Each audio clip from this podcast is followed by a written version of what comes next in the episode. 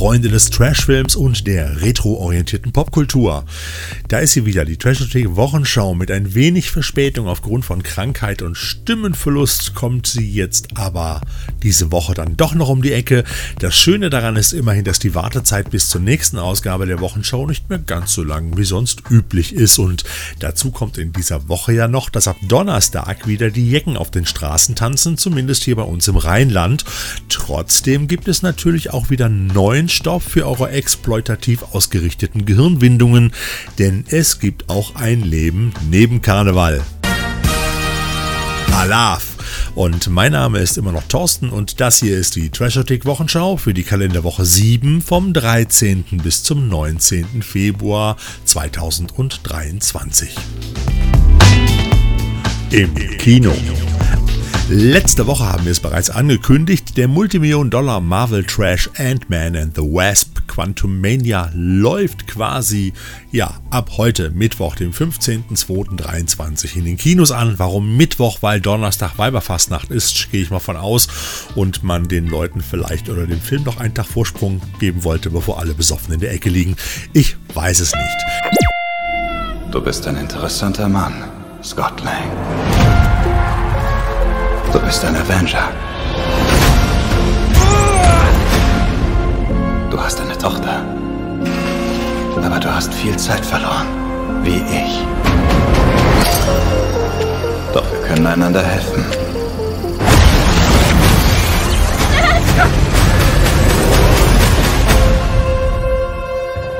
Wer bist du? Ich bin derjenige, der dir das geben kann, was du willst. Und was? Zeit.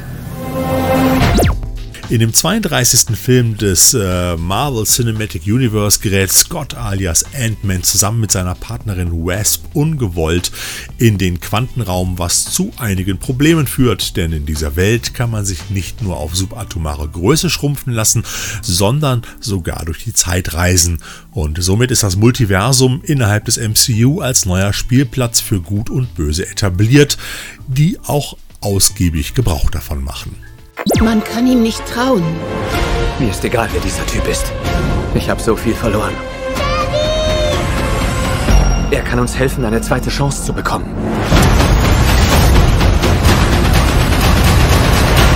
Beim neuesten Popcorn-Marvel-Streich sind unter anderem Paul Rudd, Michelle Pfeiffer, Evangeline Lilly, Michael Douglas und auch Bill Murray mit dabei. Also, wer keine Lust auf Karneval hat, kann sich ja den neuesten Marvel-Streifen im Kino angucken. Und wo wir gerade bei Kino-Trash-Blockbustern sind, seit wenigen Tagen kann man sich den umfangreichen Trailer zu Fast and Furious 10 ansehen. Und er verspricht uns jede Menge Multimillionen-Dollar-Trash mit einem gigantischen Cast. Reinschauen lohnt sich da auch. Bereits im Kino läuft aber auch noch Knock at the Cabin, der durchaus interessant sein könnte. Der Home Invasion Schocker von Regisseur M. Night Shyamalan hat nicht nur Avatar 2 vom Platz 1 der deutschen Kinocharts gestoßen, immerhin hat er sich da sieben Wochen lang gehalten, nein, er spaltet wohl auch die Zuschauerschaft, weil das Ende des Films sehr stark von der Romanvorlage von Paul Tremblay abweicht. Das hat im Netz zu einigen Diskussionen geführt. Doch worum geht es bei Knock at the Cabin? Eric und Andrew machen mit ihrer Tochter einen Ausflug in eine abgelegene Waldhütte. Doch schnell wird der entspannte Familienurlaub zum Wochenend-Horrortrip, denn plötzlich stehen vier Fremde vor ihrer Tür und verschaffen sich gewaltsam Zutritt zu ihrem Feriendomizil. Ihr müsst sofort reinkommen, die waren zu viert. Was haben wir gesagt? Du sollst nicht immer Quatsch erzählen, wenn wir über... Mach bitte die Tür auf. Die obskure Gruppe, angeführt vom charismatischen Leonard, gespielt von Dave Batista, nimmt die drei gefangen und eröffnet ihnen, dass die Apokalypse kurz bevorsteht und diese nur verhindert werden könnte, wenn sich einer von ihnen freiwillig opfert. Wir sind nicht hier, um euch weh zu tun. Aber ihr müsst hier mit uns in der Hütte bleiben. Seit jeher wurden Familien auserwählt, diese Entscheidung zu treffen. Eure Familie muss sich dazu entscheiden, einen von euch freiwillig zu opfern, um die Apokalypse zu verhindern. Ein verlockendes Angebot, was natürlich keiner annehmen würde, doch dann überstürzen sich scheinbar die Ereignisse. Was passiert? Wer Mach die Augen zu. Werdet ihr eine Wahl treffen? Ihr müsst irgendwie versuchen, uns zu vertrauen. Wir sind normale Menschen wie ihr. Völlig egal. Keiner von uns glaubt euch. Wir werden niemals jemanden auswählen. Knock at the Cabin ist ein durchaus interessanter Thriller im Arthouse-Trash-Bereich. Das Schöne an den unterschiedlichen Erzählversionen, man könnte erst den Kinofilm schauen und dann noch das Buch lesen und es bliebe vermutlich jedes Mal spannend. Auf Scheibe und im Streaming. Tauchen wir ab in die retroorientierten Scheibenwelten von diesmal fast ausschließlich wundervollen Klassikern des Kinos. Als letzten Teil der wunderbaren Anthologie Der Fluch der Galerie des Grauens präsentiert uns Anolis Entertainment einen echten Trash-Knüller. Der Koloss von New York. Fantastic are the implications of this story today as men delve ever closer to the secrets of eternity. This story of a human mind and emotions encased in a steel colossus without a soul. Als bei einem tragischen Unfall der hochintelligente Sohn des Gehirnchirurgen William Spencer ums Leben kommt, verpflanzt dieser das Gehirn seines Sohnes in einen hünenhaften Roboter, um sein Wissen und sein Wesen dort zu erhalten. Doch das Experiment schlägt fehl und das Maschinenwesen entwickelt sich regelrecht zu einer Killermaschine. Impelled by an overwhelming lust for revenge against the world that remade him in this inhuman mode. Unchecked by any barrier of man or nature. Running wild in a terrifying orgy of destruction.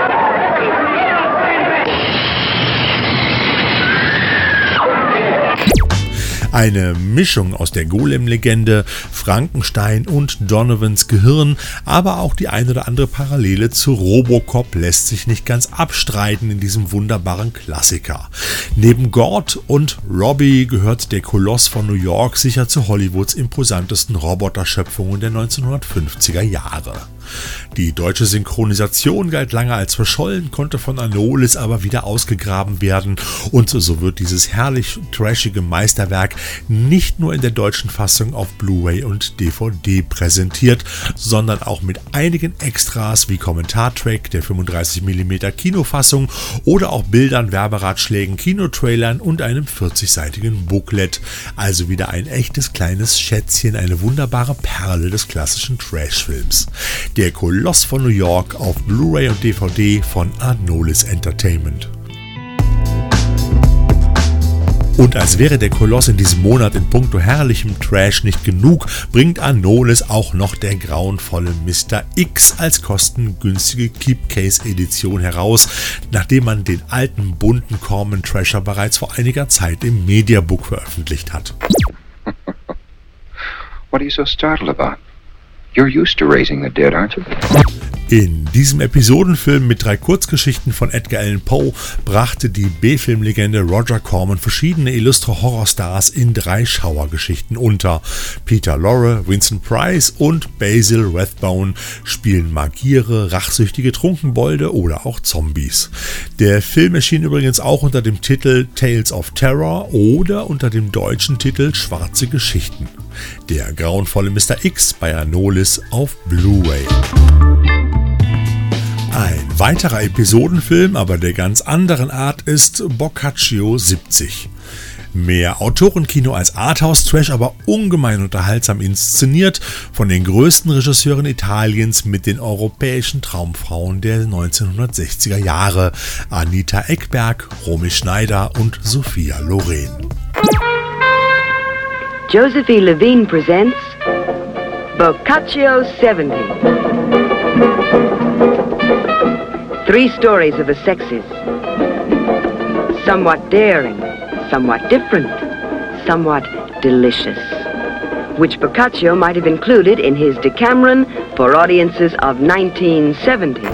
Dieses Werk erscheint nun erstmals als ungekürzte internationale Kinolangfassung komplett digital überarbeitet und in HD neu abgetastet. Sophia Loren, directed by Vittorio De Sica. La la la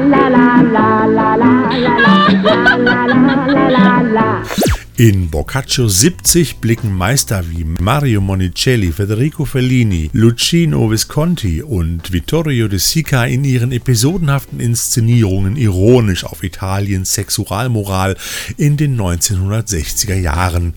Und das mit einigen der schönsten Frauen, die jemals auf Zelluloid gebannt wurden. Da fragt man sich allerdings manchmal, wer hier was inszeniert.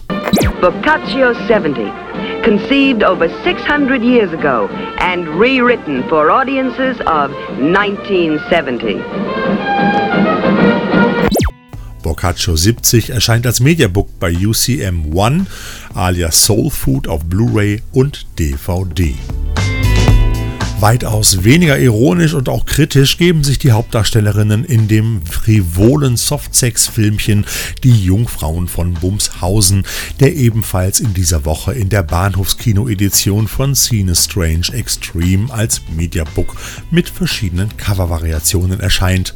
Damit es vielleicht nicht ganz so eintönig ist, hat man uns noch die unterhaltsame Doku Cinema Perverso über die wunderbare und kaputte Welt des Bahnhofskinos dazugepackt. Das ist doch mal eine nette Aktion. Schmuddelkino. Dies sind Szenen aus dem unglaublichsten, aufregendsten, heißesten und schaurigsten Film, den Sie je sahen. Dieser Film wurde mit einem ungeheuren Aufwand gedreht. Der Film, bei dem Sie mit eigenen Augen Dinge sehen, die Sie bisher nicht zu glauben gewagt haben. Zu Howard the Duck muss ich hier in dieser Runde wohl nicht mehr viel erzählen. Sicherlich einer der schrägsten Vertreter aus dem Marvel-Superhelden-Universum und der erhält endlich seine 4K-Veröffentlichung. Und kein geringer als George Lucas produzierte damals diese Science-Fiction-Komödie um eine vorlaute, zigarrenrauchende und biertrinkende Ente aus einem Paralleluniversum, die durch einen verirrten Energiestrahl auf der Erde landet. Mit dabei in diesem 80er-Jahre-Kult sind unter anderem Tim Robbins und Leah Thompson. Play On Pictures präsentiert uns Howard the Duck, ein tierischer Held auf UHD und Blu-ray im Mediabook mit diversen Features. Und zu guter Letzt könnt ihr in dieser Woche auch endlich noch Violent Night auf Scheibe erstehen. Das stirbt langsam Santa Claus Mash-up mit David Harbour als prügelverteilenden Santa erscheint auf DVD und Blu-ray bei Universal und ist auch im Stream zu ergattern. Mehr über den Film erfahrt ihr in unserer Wochenschau 2 zur Kalenderwoche 48 aus dem Jahre 2022. Da ist er nämlich im Kino gestartet. Geburtstag der Woche. Am 16. Februar 1930 wurde Rico Browning in Fort Pierce, Florida geboren. Der Mann, der sich in vielen feuchten, nicht feuchtfröhlichen, sondern feuchten Jahren den Titel der Meister des Unterwasserschauspiels erarbeitete, wuchs in der Nähe des Jensen Beach in Florida auf. Er liebte das Tauchen und betätigte sich nebenher als Wasserspringer für Shows. Er studierte an der Florida State University und arbeitete nebenher als Rettungsschwimmer, als er von Mitarbeitern der Universal Studios entdeckt und für ein neues Filmprojekt verpflichtet wurde. Der Rest ist Geschichte. A friend of mine ran a hotel at Wakulla Springs and he called me and I was going to Florida State University at the time. He called me and he said, Would I mind picking some people up at the airport and taking them to the springs to look at it because they want to make a movie and they're looking for a location? So I said, Okay, so I did. And uh, while we were at the springs and I was showing him around, the cameraman, who turned out to be Scotty Wellborn, he said, Would you mind swimming in front of the camera so we can get some perspective the size of a person to the fish or the eelgrass or whatever? I said, sure, so I did. I took them back to the airport. They were happy at looking at the location. And about a week or so later, I got a call from the manager again, my friend, and he says, They're trying to reach you uh, about this movie they're making. He said, I gave him your phone number. So they called me, and it was it happened to be Jack Arnold. And he said, We like the way you swim. How would you like to be an underwater monster? And I said, Why not? Denn Rico Browning spielte die Rolle des Kiemenmenschen in Jack Arnolds Klassiker Der Schrecken vom Amazonas aus dem Jahre 1954. Allerdings spielte er das Monster nur in den Unterwasserszenen. An Land wurde der Kiemenmensch von dem gut einen Kopf größeren Ben Chapman verkörpert. Doch auf Rico Browning geht der unnachahmliche Schwimmstil des Jill Man zurück, der auch heute noch nichts von seiner Faszination eingebüßt hat. Das Ganze wirkt nämlich auch deshalb so realistisch, weil er die Schwimmszenen in dem hautengen Latexkostüm unter Wasser ohne Sauerstoffflasche absolvierte. So musste er minutenlang die Luft anhalten und schwamm nach erledigter Szene zu einem Taucher hinter dem Kameramann, der für ihn eine Sauerstoffflasche bereithielt. Auch in den beiden Fortsetzungen Die Rache des Ungeheuers aus dem Jahre 1955 und Das Ungeheuer ist unter uns aus dem Jahre 1956 spielt er diese Rolle. Sein Gesicht blieb allerdings stets unter seinem Kostüm verborgen. Science couldn't explain it, but there it was, alive in the deep, deep waters of the Amazon. A throwback to a creature that had existed a hundred million years ago, immensely strong and destructive. A woman's beauty, the bait that brought it out of its lair. See underwater thrills never photographed before. See Titanic underwater battles never dreamed of before in this most terrifying of the science fiction adventures. Heute gilt Browning zudem als der letzte lebende Monsterdarsteller aus den legendären Universal Horrorfilmen, die zwischen den 1920er und 1950er Jahren produziert wurden. Also The Last Living Monster. Seine Leidenschaft für das Wasser und das Filmgeschäft setzte er mit erfolgreichen Regiearbeiten unter anderem für die Unterwasser-Action-Szenen in den Bond-Filmen Feuerball und Sag niemals nie fort. Zudem erfand er die TV-Serie Flipper als Pendant zu Lassie im Wasser und arbeitete daran mit. Movie stars have been discovered in many different places. In soda fountains, on Hollywood Boulevard, and right on the sets of the studios. But now, for the first time, a glamorous new star has been discovered in the middle of the Atlantic Ocean. It's Flipper, the fabulous dolphin. Sein Wissen und seine Erfahrungen im Bereich der Unterwasserkinematografie haben ihn nach und nach einen Ruf als Meister des Unterwasserschauspiels eingebracht. Wenn ihr noch mehr von Rico Browning persönlich erfahren wollt, dann äh, schaut euch doch einfach mal in unserem YouTube-Kanal um, von der Taschothek natürlich. Unter den Classic Interviews findet ihr nämlich ein Interview, was ich mit Rico Browning vor einigen Jahren persönlich geführt habe. Den Link findet ihr auch in den Show Notes. Rico Browning feiert aber jetzt am 16. Februar 2023 seinen 93. Geburtstag. Herzlichen Glückwunsch, Mr. Browning. Spielzeug. Letzte Woche haben wir darüber berichtet, dass bei Lego durchgesickert ist, dass bei den neuen Indiana Jones Lego Sets, die in diesem Jahr herauskommen sollen, unter anderem ein neues Tempel des Todes Set dabei sein soll. Unter der Setnummer 77014, The Temple of Doom, wird es den Tempel des Todes mit der Kali-Statue und dem Lavagraben geben, allerdings ohne den Opferkäfig, den man in die Lava herablassen kann, was ich so ein bisschen schade finde. Es wird auch eine Anschlussstelle geben, an dem man dies, das alte Minenset mit der Lorenverfolgungsjagd anschließen kann. Insgesamt 801 Teile wird das Set haben und für einen Preis von 80 bis 100 Euro zu erstehen sein. Warten wir mal ab, wie nachher der Preis wirklich sein wird. Als weiteres Indie-Set wird aus äh, dem letzten Kreuzzugfilm die Fighter Plane Chase, so ist es genannt, mit der Nummer 77012 erscheinen und da wird Indy mit seinem Vater in einem offenen Oldtimer drin sein ähm, und auch das deutsche Kampfflugzeug, was ihn da verfolgt. 35 Euro wird die Verfolgungsjagd vermutlich kosten. Unter der Nummer 77013 wird mit dem Titel Escape from the Last Tomb vermutlich die Szene im Grab voller Schlangen aus Jäger des verlorenen Schatzes veröffentlicht und für knapp 40 Euro zu erstehen sein. Ebenfalls zu Jäger des verlorenen Schatzes wird es ein Set aus der Lego Diorama-Reihe geben, The Temple Escape Diorama, das mit 1554 Teilen drei Motive von Indies Flucht aus dem Tempel zu Beginn des ersten Indiana Jones Kinoabenteuers beinhalten wird. So stellt man alle Phasen der Flucht zu einem Gesamtbild zusammen. Zum einen die Kammer in, mit diesem goldenen Götzenbild, dann der Sprung über den Abgrund und die Flucht vor der Steinkugel. Das gesamte Set wird vermutlich um die 150 Euro kosten. Das muss man sich dann mal genau angucken, ob sich das dann auch wirklich lohnt.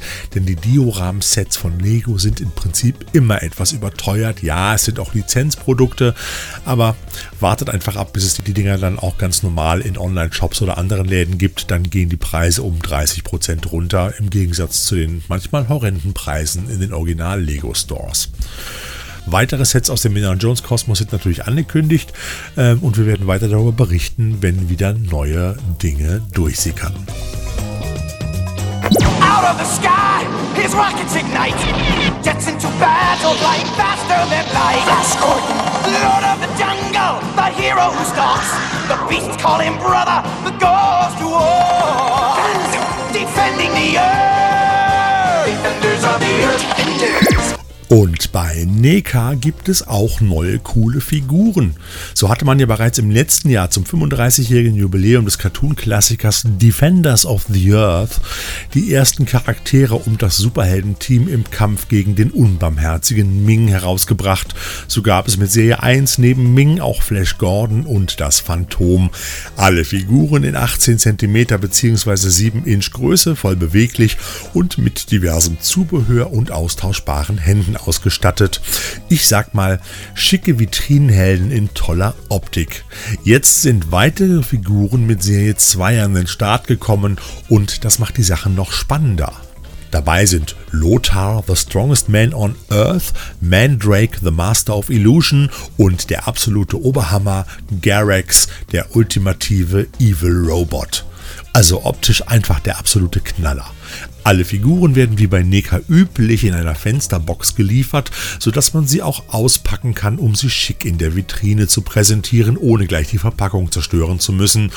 Und danach schreit dieser geile, quietschbunte Haufen von Actionfiguren, der optisch auch ein wenig an den Galop-Figuren der 1990er Jahre nachempfunden ist.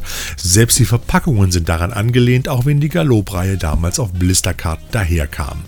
Tolle Figuren, tolle Optik, toller Spaß. Preislich liegen die einzelnen NECA-Figuren je nach Verfügbarkeit und Händler im Moment so um die 40 Euro. Tendenz steigend. Wer mehr dazu erfahren möchte, dem empfehle ich die funkelnagelneue Ausgabe des Super Mega Action Magazins, das ihr gerade in gut ausgewählten Zeitschriftenläden findet. Da gibt es einen 14-seitigen Artikel zu den Defenders of the Earth Figuren. Hahaha. Zum Schluss habe ich noch zwei Terminhinweise für euch. Zum einen starten ab dem 16. Februar 2023 die 73. Internationalen Filmfestspiele in Berlin. In der Jury sitzt dieses Jahr unter anderem Kirsten Stewart. Nach zwei pandemiebedingten Ausnahmejahren wird die 73. Auflage wieder als Präsenzveranstaltung durchgeführt. Die Festspiele laufen bis zum 26. Februar. Weitaus spannender dürfte für euch aber der zweite Terminhinweis sein, denn fernab vom quirligen Berlin findet in Gelsenkirchen-Bur ein anderes bedeutsames Kinoereignis statt. Der geheimnisvolle Filmclub Bojo Omega öffnet am Samstagvormittag seine Pforten und diesmal gibt es etwas ganz Besonderes, denn unter dem Motto Frisch statt ranzig feiert der Bojo Omega seinen 24. Geburtstag. Also am 18.02.23 gibt es ab 10.30 Uhr ein feierliches Celluloid-Doppelprogramm mit göttlichen Überraschungen im Schauburg Filmpalast. Wer will denn da schon nach Berlin? Ganz ehrlich. Also, Samstag 10.30 Uhr, Schauburg Filmpalast in Gelsenkirchen-Bur. Und das war's wieder mit der Trashotic Wochenschau. Diesmal für die siebte Kalenderwoche in 2023. Alles Gute für die Woche, bleibt schön gesund und ich wünsche euch natürlich wieder jede Menge Trash im Player. Bis dann, euer Thorsten und beim nächsten Mal habe ich dann vielleicht auch wieder eine richtige Stimme. Bis dann. Tschüss. Thank you.